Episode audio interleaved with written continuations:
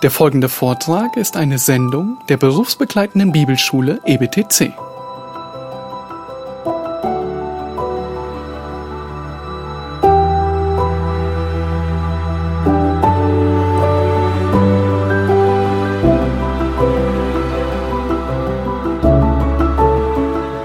Ja, wir äh, kommen jetzt zu unserem letzten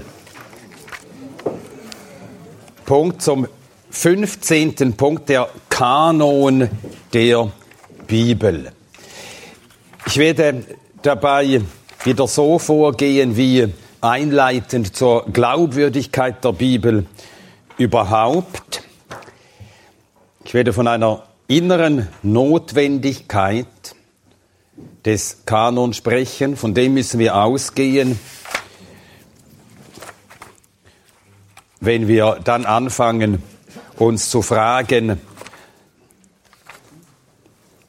welches der Umfang des Alten Testaments, welches der Umfang des Neuen Testaments sei. Also die innere Notwendigkeit eines Kanon, dann Grundvoraussetzungen, bevor wir uns an eine solche Arbeit machen, über solche Fragen nachzudenken. Dann kommen wir drittens zum alttestamentlichen Kanon, woher wir die Gewissheit haben, dass äh, zum Kanon des Alten Testaments nur die Bücher gehören und nicht auch andere. Und da wird natürlich die Frage nach den Apokryphen zu beantworten sein, was von denen zu halten sei. Dann kommen wir zum neutestamentlichen Kanon und werden sehen, wie vom Herrn über die Apostel her, vom Herrn her über die Apostel sich die Entstehung des Kanon erklären lässt und wie der Kanon dann entstand. Dann werden wir Zeugnisse zum Kanon hören aus früher Zeit. Ja, das ist es, was wir jetzt vor uns haben. Der Kanon der Bibel. Das Wort Kanon ist griechisch und bedeutet Rohr. Äh, wie heißt Rohr auf Französisch? Gan. Hä? Nein, nein, in Gan, in Gan. Also zum Beispiel Zucker oder so ein, ein, ein G-Stab in Gan. Das ist das griechische Wort Kanon. Ein Rohr, und zwar ein Schilfrohr. Äh, und das verwendete man zum Messen. Also zunächst ein Messrohr, und von daher bekam es die Bedeutung Maß, Maßschnur. Im Neuen Testament kommt das Wort einige Male vor. 2. Korinther 10, Vers 13. 2. Korinther 10, Vers 13, Paulus sagt, wir wollen uns nicht ins Maßlose rühmen, sondern nach dem Maß der, des Wirkungskreises, den der Gott des Maßes uns zugeteilt hat. Maß. Hier steht jedes Mal Kanon. Auch Galater 6, Vers 16. Galater 6, Vers 16. So viele nach dieser Richtschnur wandeln. Kanon. Maß Richtschnur. Der erste, von dem wir wissen, das heißt nicht, dass er der erste war, der es brauchte, denn manches, was gesagt und geschrieben wurde, wissen wir einfach nicht. Wir haben selbstverständlich nicht alle schriftlichen Zeugen von Leuten, die geschrieben haben in äh, der Zeit der frühen Kirche. Aber vom ersten, von dem wir wissen, dass er dieses Wort verwendete für die verbindliche Sammlung biblischer Bücher, der erste, der dieses Wort verwendete für die verbindliche Sammlung biblischer Bücher, das ist Athanasius von Alexandrien. Im Jahr 367 hat er ein Schreiben herausgegeben. Da verwendet er das Wort Kanon, bezogen auf die Bücher, die 27 Bücher des Neuen Testaments. Dass er diesen Begriff erst dann gebraucht, heißt natürlich überhaupt nicht, dass damals der Kanon erst feststand. Das wäre ein ganz großer äh, Fehler, das daraus zu folgern. Also so viel zum Begriff. Jetzt zur inneren Notwendigkeit eines Kanons. Der Umfang der Bibel ist begrenzt. Wir haben das im Zusammenhang mit äh, der Glaubwürdigkeit, der Autorität, der Zuverlässigkeit der Bibel gesehen, warum die biblische Offenbarung als abgeschlossen gelten muss. Die Bibel selbst macht es deutlich. Und wenn das stimmt, dass die Bibel, die Offenbarung abgeschlossen ist, dann heißt das, der Umfang der Bibel ist von Gott bestimmt. Zur Bibel gehören nur die Schriften, die Gott den von ihm erwählten Autoren durch seinen Geist eingab. Nur die und keine anderen. Und wir haben ja auch diese vier Stellen aufgeschlagen, in denen Gott selbst es verbietet, zu seinem Wort etwas hinzuzutun oder etwas wegzutun. Der Kanon ist also von Gott selbst geschlossen. Und so wie man von keinem Buch einzelne Abschnitte wegstreichen darf, so darf man auch von der Bibel kein Buch wegnehmen. Aber man darf auch, äh, darf auch keines hinzutun. Und das bedeutet dreierlei. Erstens, wir können nur von den Schriften, die zum biblischen Kanon gehören, sagen, sie seien Wort Gottes. Nur von den Schriften, die zum biblischen Kanon gehören, sagen wir, sie seien Wort Gottes. Zweitens, wir dürfen nur vom gesamten Kanon sagen, er sei das Wort Gottes. Drittens, außer den biblischen Schriften gibt es kein geschriebenes autoritatives und für alle verbindliches Wort Gottes.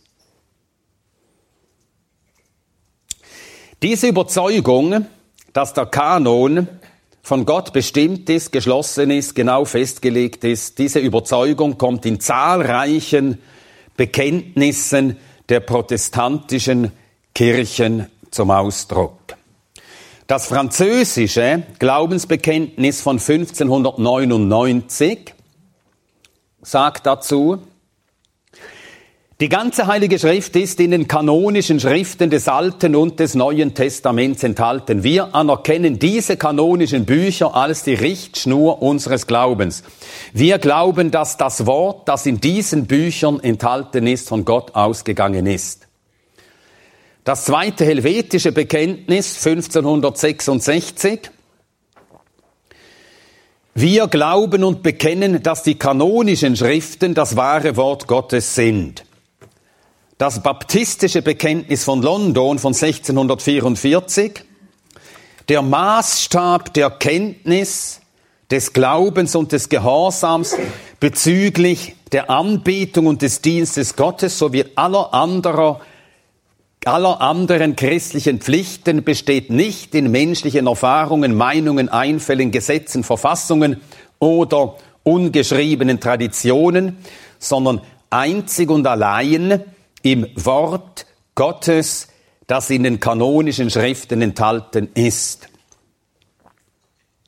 Das Glaubensbekenntnis von Westminster von 1647 hält fest, unter dem Namen Heilige Schrift oder das geschriebene Wort Gottes sind enthalten alle Bücher des Alten und des Neuen Testaments als da sind, vom Alten Testament.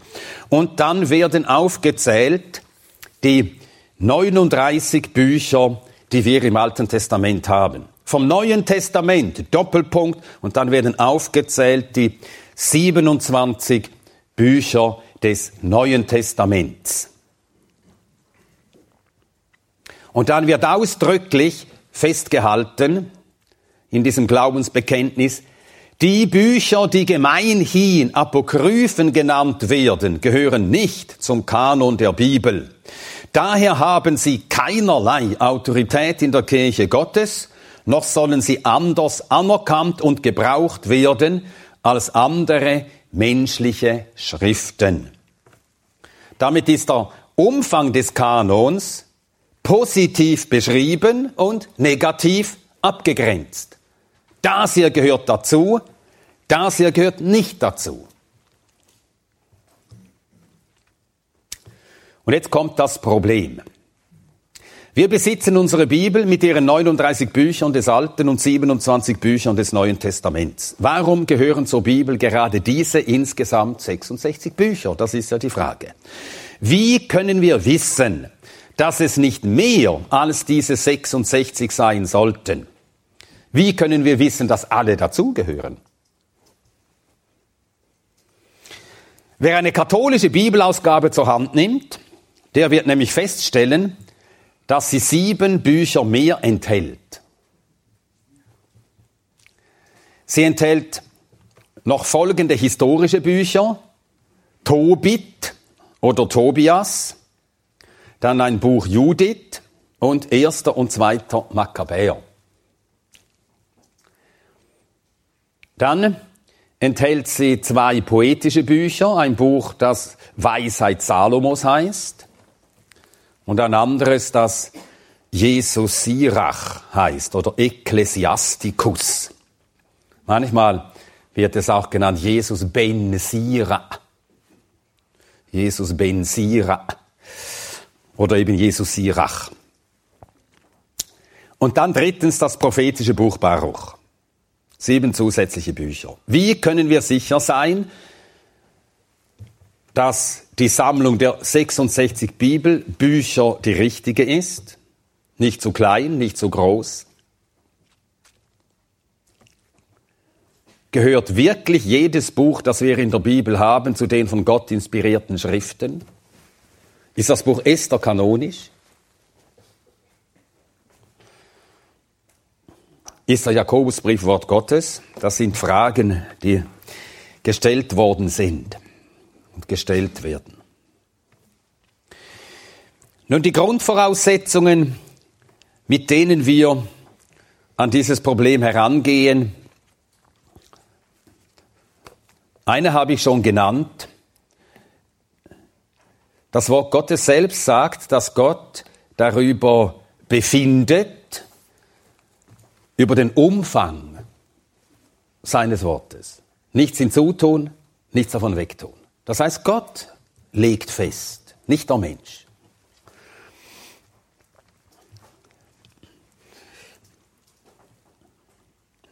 Und so dürfen wir nie aus den Augen verlieren, dass die Bibel Gottes Wort ist. Gottes Geist inspirierte die Schreiber der biblischen Bücher. Was sie schrieben, ist deshalb Gottes Wort und damit wie Gott selbst.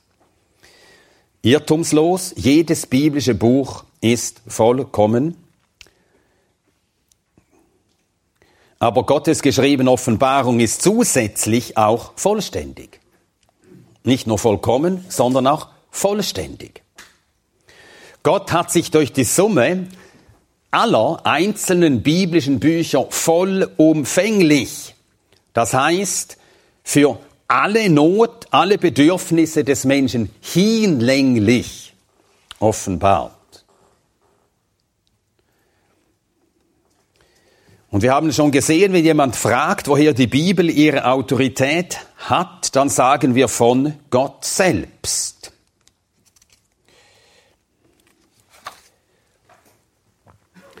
Um also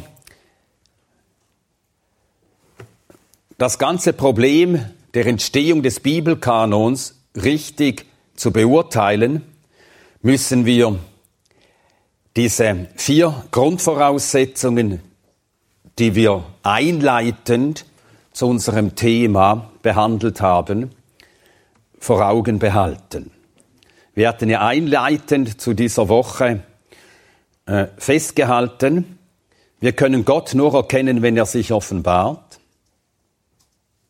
Wir sind also auf Offenbarung angewiesen. Wir hatten zweitens gesehen, wir brauchen eine irrtumslose Offenbarung der Wahrheit. Wir hatten drittens gesehen, wir brauchen eine objektive Offenbarung der Wahrheit, das heißt, sie muss geschrieben sein. Und wir hatten viertens gesehen, wir brauchen eine vollständige Offenbarung der Wahrheit. Und das alles muss Gott dem Menschen geben. Sonst kann der Mensch nie Gewissheit bekommen über Gott und über sich und über die Ewigkeit. Nun, ich gehe jetzt nicht noch einmal auf diese vier Voraussetzungen ein, aber die, von denen müssen wir ausgehen in unserem ganzen Denken auch über den Kanon. Die Bibel muss also in ihrem Umfang genauso von Gott verordnet und dem Volk Gottes gegeben worden sein, wie jedes Wort und jeder Satz. Und damit wie der Umfang eines jeden einzelnen Bibelbuches. Das ist von Gott verordnet und so muss auch der Umfang, die Anzahl der biblischen Bücher von Gott verordnet sein. Die Entstehung des Kanons ist also nicht ein Menschenwerk. Der Kanon ist entstanden dadurch, dass Menschen schrieben, aber es ist ein Werk Gottes des Heiligen Geistes.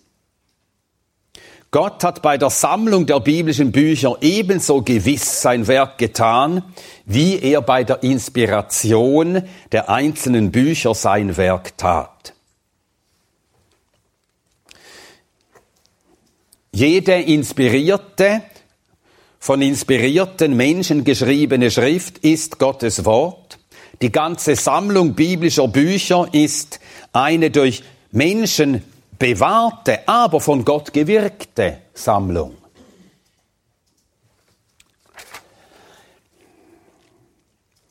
Gut, und jetzt zum alttestamentlichen Kanon. Also wenn Fragen kommen, bitte meldet euch. Ich hätte eine Frage zum Neuen Testament. Bitte. In äh, 1. Korinther 13, Vers 10. Es wird ja manchmal so ausgelegt, dass das Vollkommene. 1. Korinther 13, Vers 10. Es wird manchmal so ausgelegt, dass das Vollkommene, äh, ich wiederhole, damit es draufkommt, die Frage. Der vollständige Kanon damit. Dass das der vollständige Kanon sei, ja. Äh, wie siehst du das? Wie legst du das aus? Ja, wie sehe ich das? Wie lege ich das aus? Äh, gut, das berührt jetzt unser Thema eigentlich nicht. Ähm, man könnte allerdings das äh, doch eigentlich auch am Rand, also wenn man die Überzeugung hat, hier ist der Kanon gemeint, dann hätten wir hier auch einen Hinweis eines Apostels noch von anderer Stelle. Ich habe ja gestern einige anderen Stellen genannt, das Wort Gottes aus ein Vollmaß bringen, äh, wie der Herr das ankündigte. Dann wäre das ein weiterer äh, innerbiblischer Beleg dafür, dass äh, der Kanon ein Vollmaß haben soll. Nun, ich kann ja sagen, was ich halte davon. Äh, meiner Meinung nach ist tatsächlich das gemeint. Das vollkommene Toteleon. Toteleon, die vollständige, abgeschlossene Offenbarung. Ja. Gut. Aber wir können das jetzt nicht weiter diskutieren. Also ich könnte schon, aber äh, wir müssen schauen, dass wir hier im Fahrplan bleiben. Aber Fragen sind willkommen, bitte. Ja, aber du hast ja gestern gesagt, wegen den Stückweisen, wir erkennen Stückweise. Richtig, wir erkennen Stückweise. Ja, aber dann wäre das ja irgendwie nicht. Äh, äh das, kann, man, äh, kann das, das nicht kombinieren? Das kann man nicht miteinander in Übereinstimmung bringen. Ähm, doch wir erkennen Stückweise. Ich kann das auch so vergleichen. Die Bibel ist als ganze Gottes vollkommene Offenbarung. Wir können die einzelnen Wahrheiten der Bibel immer nur als einzelne Wahrheit zur Kenntnis nehmen, dann die nächste. Also unsere Erkenntnis ist nicht Stückwerk, mangelhaft. Nein, wir erkennen in Stücken. Und so studieren wir diese Wahrheit Schöpfung, dann die nächste Wahrheit der Mensch, dann die nächste Wahrheit Sünde. Und so erkennen wir Stück um Stück. Aber alle Stücke zusammen ergeben das Ganze. Ja. Also, der alttestamentliche Kanon. Wie entstand der. Die ersten Bücher des Alten Testaments, die Mosebücher. Gott erschien Mose und berief ihn zu seinem besonderen Dienst. Er stattete ihn dabei aus, mit der Gewalt Zeichen zu tun. Daran konnte das Volk erkennen, dass er von Gott gesandt war. Das haben wir schon gesehen. 2. Mose, Kapitel 3 und 4 damit, dass er das Volk aus Ägypten führte, so wie er es dem Volk angekündigt hatte wurde seine göttliche Sendung noch einmal bestätigt. Also er sagte dem Volk, der Herr, unser Gott, der Gott der Väter ist uns erschienen und er hat sich euch zugeneigt und er wird euch herausführen. Und als das dann wirklich geschah, dann hatte sie einen weiteren Beleg dafür. Es ist wirklich wahr. Mose von Gott gesandt, von Gott berufen. Gott hat zu diesem Mann geredet. Und durch den Mann Mose redet er. Dann gab Gott dem Mose auf dem Berg Sinai das Gesetz. Und jetzt müssen wir bedenken, wie das geschah. Das wird in 2. Mose 19 beschrieben. Es geschah in einer solchen Weise, dass das ganze Volk wusste, hier redet und handelt Gott. Also jeder äh, Zweifel war ausgeschlossen, ob nicht Mose etwa einfach behauptete, ja, Gott hat mir, das kann ja jeder behaupten. Gott hat zu mir geredet. Wisst ihr, ja, ihr könnt das jetzt zwar nicht äh, nachprüfen, aber Gott hat zu mir geredet. Ja, ja. Nein, Gott redete so, sie hörten sogar die Stimme Gottes und die war so furchterregend, dass sie sagten, äh, Gott möge nicht mehr zu ihnen reden. Mose, gehe du, gehe du hinauf zu Gott und nimm du die Aussprüche Gottes entgegen und sage du uns dann, was Gott gesagt hat. So war also mit aller Deutlichkeit demonstriert, dass Gott durch Mose redete. 2. Mose 19. Zuerst äh, im Vers 7. 2. Mose 19, Vers 7. Mose kam und rief die Ältesten des Volkes und legte ihnen alle diese Worte vor, die der Herr ihm geboten hatte. Und nachher kündigt er an, dass er wieder zu Gott hinaufsteigen werde. Das Volk solle sich bereithalten, soll aber dem Berg nicht zu nahe kommen. Am dritten Tag werde das geschehen, also kündigt es genau an. Und dann Vers 16, es geschah am dritten Tag, als es Morgen wurde. Da waren Donner und Blitze und eine schwere Wolke auf dem Berg und ein sehr starker Posaunenschall und das ganze Volk, das im Lager war, zitterte. Und Mose führte das Volk aus dem Lager hinaus Gott entgegen. Und sie stellten sich auf am Fuß des Berges und der ganze Berg Sinai rauchte, weil der Herr auf ihn herabstieg im Feuer. Und der Posaunenschall, Vers 19, wurde immer stärker. Und Mose redete und Gott antwortete ihm mit einer Stimme. All das hat das Volk wahrgenommen. Und der Herr stieg auf den Berg Sinai herab, auf den Gipfel des Berges, und der Herr rief Mose auf den Gipfel des Berges, und Mose stieg hinauf. Und der Herr sprach zu Mose, da redet Gott weiter zu Mose.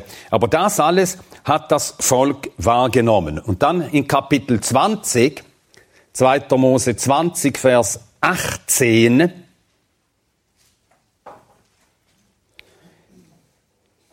2. Mose 20, Vers 18. Und das ganze Volk nahm die Donner und die Flammen und den Posaunenschall und den rauchenden Berg wahr. Und als das Volk es wahrnahm, zitterten sie und standen von fern. Und sie sprachen zu Mose, rede du mit uns und wir wollen hören. Aber Gott möge nicht mit uns reden, dass wir nicht sterben. Ja. Während Mose dann wieder hinaufgehen und oben auf dem Berg war, diese 40 Tage, sah das Volk, wie die Herrlichkeit Gottes oben auf dem Berg war. Das steht in 2. Mose 24.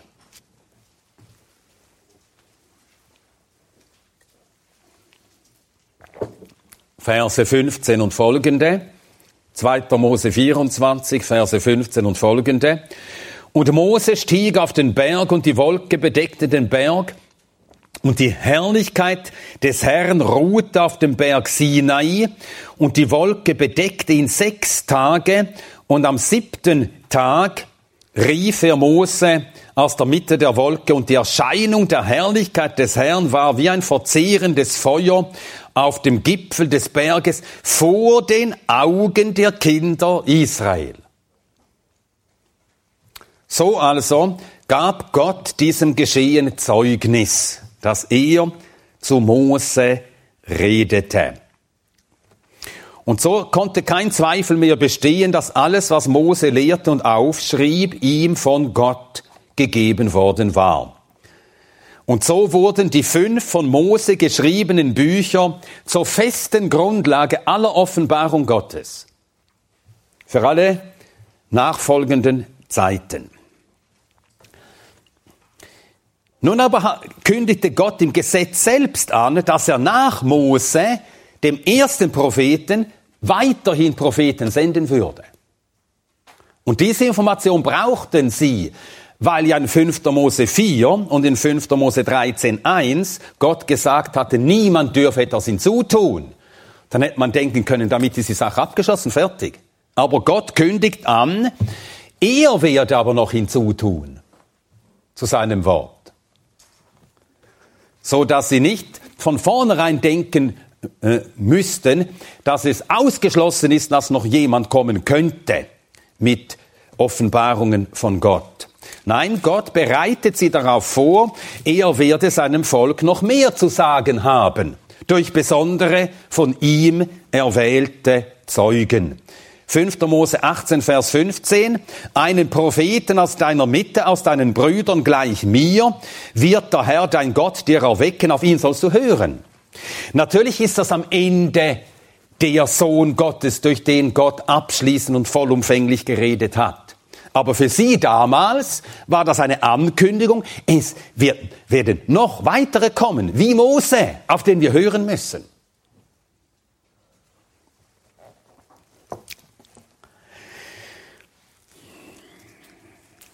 Er nannte dabei auch Kriterien, an denen man die wahren von den falschen Propheten unterscheiden konnte.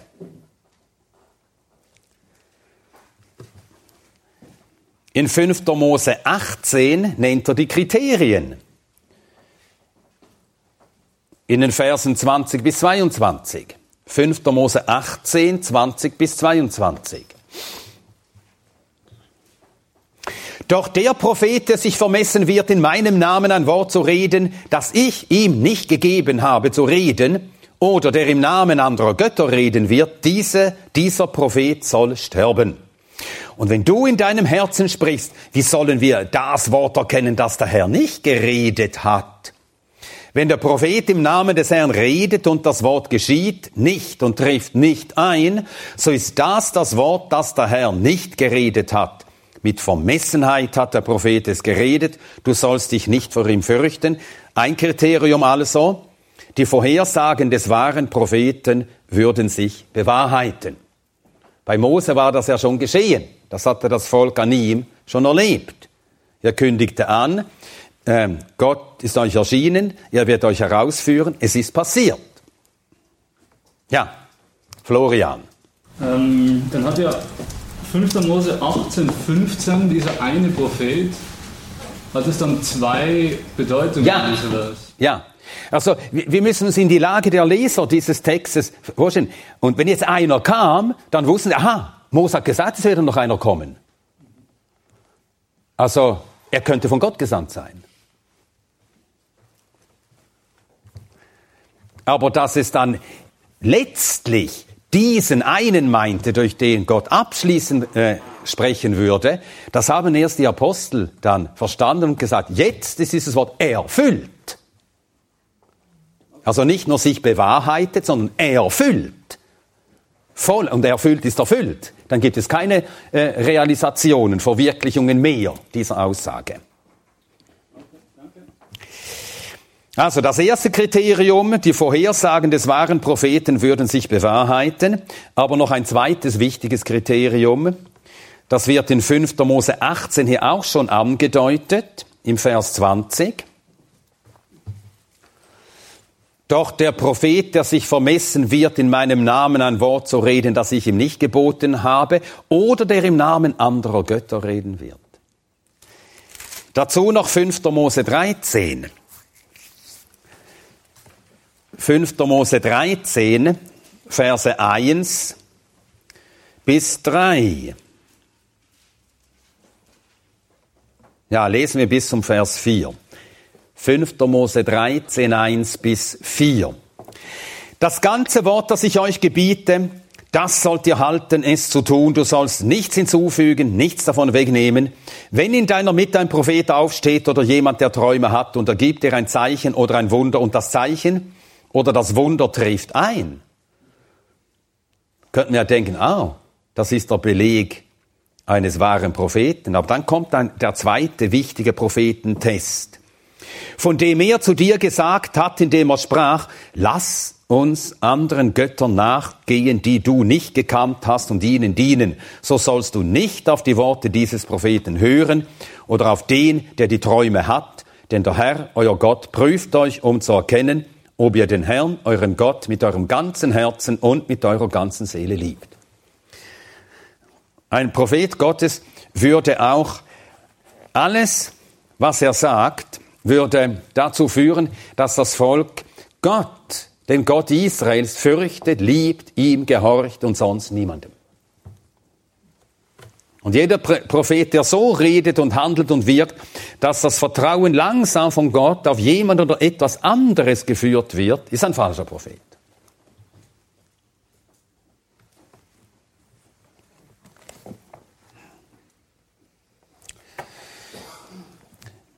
Gott befähigte Propheten, die er äh, sandte und denen er Offenbarungen eingab, die für das ganze Volk Gottes waren. Entweder befähigte er sie Wunder zu wirken oder er wirkte außergewöhnliche Wunder durch sie. Josua. Wie konnten die Israeliten wissen, dass Josua das, was er nachher aufschrieb, ihm von Gott eingegeben war? Was hatten sie an Josua beobachten können?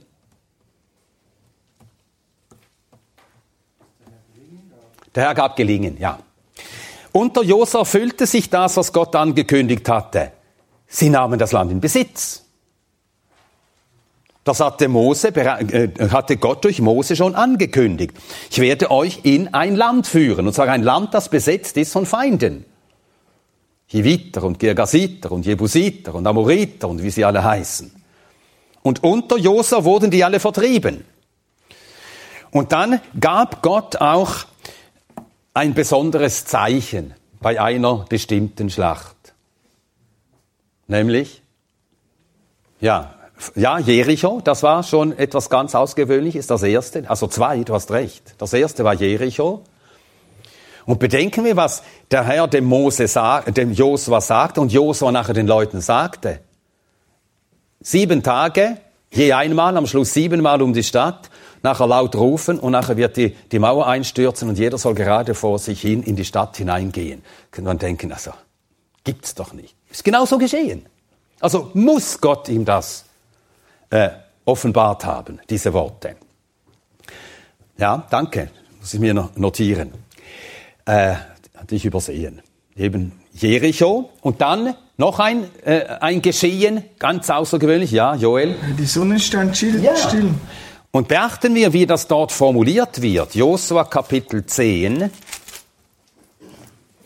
Vers 12.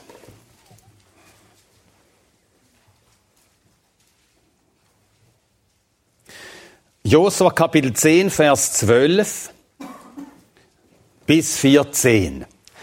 Damals redete Josua zu dem Herrn an dem Tag, als der Herr die Amoriter vor den Kindern Israel hingab und sprach vor den Augen Israels. Also wird hier ausdrücklich gesagt, sie hörten und sahen es. Sonne steht still in Gibeon und du Mond im Tal Ayalon. Und die Sonne stand still und der Mond blieb stehen, bis die Nation sich an ihren Feinden gerächt hatte ist das nicht geschrieben im Buch Jaschar und die Sonne blieb mitten am Himmel stehen und eilte nicht zum Untergang ungefähr einen ganzen Tag und es war kein Tag wie dieser vor ihm und nach ihm, dass der Herr auf die Stimme eines Menschen gehört hätte, denn der Herr kämpfte für Israel. So bestätigte Gott Josua,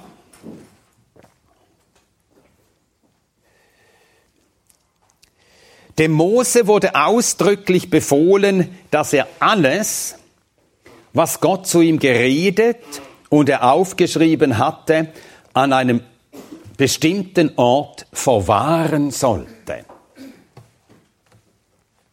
5. Mose 31. 5. Mose 31, 24 bis 26. 5. Mose 31, 24 bis 26. Und es geschah, als Mose vollendet hatte, die Worte dieses Gesetzes in ein Buch zu schreiben, bis zu ihrem Schluss, da gebot Mose den Leviten, die die Lade des Bundes des Herrn trugen und sprach, nehmt dieses Buch des Gesetzes und legt es zur Seite der Lade des Bundes des Herrn eures Gottes, dass es dort zum Zeugen gegen dich sei.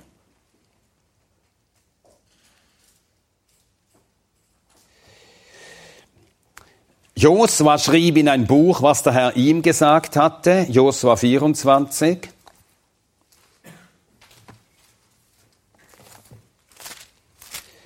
Josua 24, 25 und 26 und Josua schloss seinen Bund mit dem Volk an jenem Tag und gab ihm Satzung und Recht in Sichem und Josua schrieb diese Worte in das Buch des Gesetzes Gottes. Und so steht hier der Ausdruck Gesetz Gottes steht für das, was Gott offenbart hatte. Und er nahm einen großen Stein und richtete ihn dort auf. Und aus dieser Angabe dürfen wir annehmen, dass Josua auch das andere, was Gott ihm gesagt hatte und was er aufgeschrieben hatte, nicht nur die Worte, die er an jenem Tag gesprochen hatte, aufschrieb. Von Samuel lesen wir 1. Samuel Kapitel 10, Vers 25. 1. Samuel Kapitel 10, Vers 25. Und Samuel sagte dem Volk das Recht des Königtums und er schrieb es in ein Buch und legte es vor dem Herrn nieder. Und Samuel entließ das ganze Volk jeden in sein Haus. Es wird Natürlich nicht alles festgehalten und vermerkt, wie niedergeschrieben wurde, aber diese wiederholten äh, einzelnen äh, Nachrichten, die wir bekommen, die äh, lassen uns verstehen, dass man das, äh, dass die Empfänger der äh, göttlichen Offenbarungen, dass sie diese immer wieder niederschrieben, dass sie auch historische Berichte niederschrieben auf Gottes Geheiß und sie aufbewahrten. Und so wuchs der Kanon. Jeremia schrieb alle Worte auf, die er vom Herrn empfangen hatte. Jeremia 36.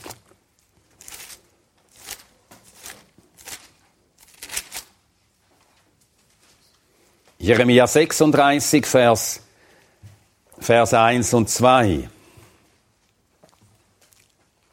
Jeremia 36, Vers 1 und 2. Und es geschah im vierten Jahr Joachims des Sohnes Josias, des Königs von Juda, da erging dieses Wort von Seiten des Herrn an Jeremia, indem er sprach, nimm dir eine Buchrolle und schreibe darauf alle Worte, die ich zu dir geredet habe, über Israel und über Juda und über alle Nationen, von dem Tag an, als ich zu dir geredet habe, von den Tagen Josias an bis auf diesen Tag. Vers 4. Und Jeremia rief Baruch, den Sohn Nerias, und Baruch schrieb aus dem Mund Jeremias auf eine Buchrolle alle Worte des Herrn, der zu ihm geredet hatte. Kapitel 36 am Schluss. Noch ein solcher Vermerk, den lesen wir jetzt nicht. Die Propheten bewahrten diese Schriften auf. Und dann hatten die Propheten ja Schüler, sogenannte Prophetenschüler. Sie bewahrten alle Schriften auf, die prophetischen Schriften auch, die Gott von Zeit zu Zeit seinen erwählten Knechten eingegeben hatte. Und so war es offensichtlich ganz natürlich, dass Daniel unter anderem auch eine Buchrolle des Propheten Jeremia besaß. Daniel Kapitel 9.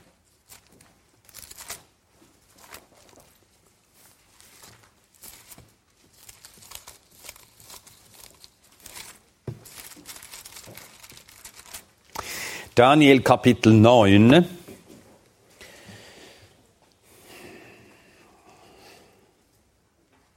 Vers 1 und 2. Im ersten Jahr Darius des Sohnes Ahasveros aus dem Geschlecht der Meder, der über das Reich der Chaldäer König geworden war, Im ersten Jahr seiner Regierung verstand ich, Daniel, in den Schriften die Zahl der Jahre bezüglich derer das Wort des Herrn an den Propheten Jeremia ergangen war. Dass nämlich 70 Jahre für die Verwüstung Jerusalems vollendet werden sollten. Ja, das muss er aus äh, einer Buchrolle gewusst haben. Und er hat sie gelesen und dann gesehen, 70 Jahre, und die sind jetzt vollendet.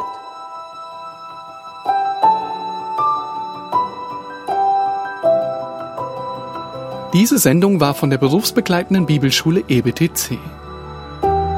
Unser Ziel ist, Jünger fürs Leben zuzurüsten, um der Gemeinde Christi zu dienen. Weitere Beiträge, Bücher und Informationen findest du auf ebtc.org.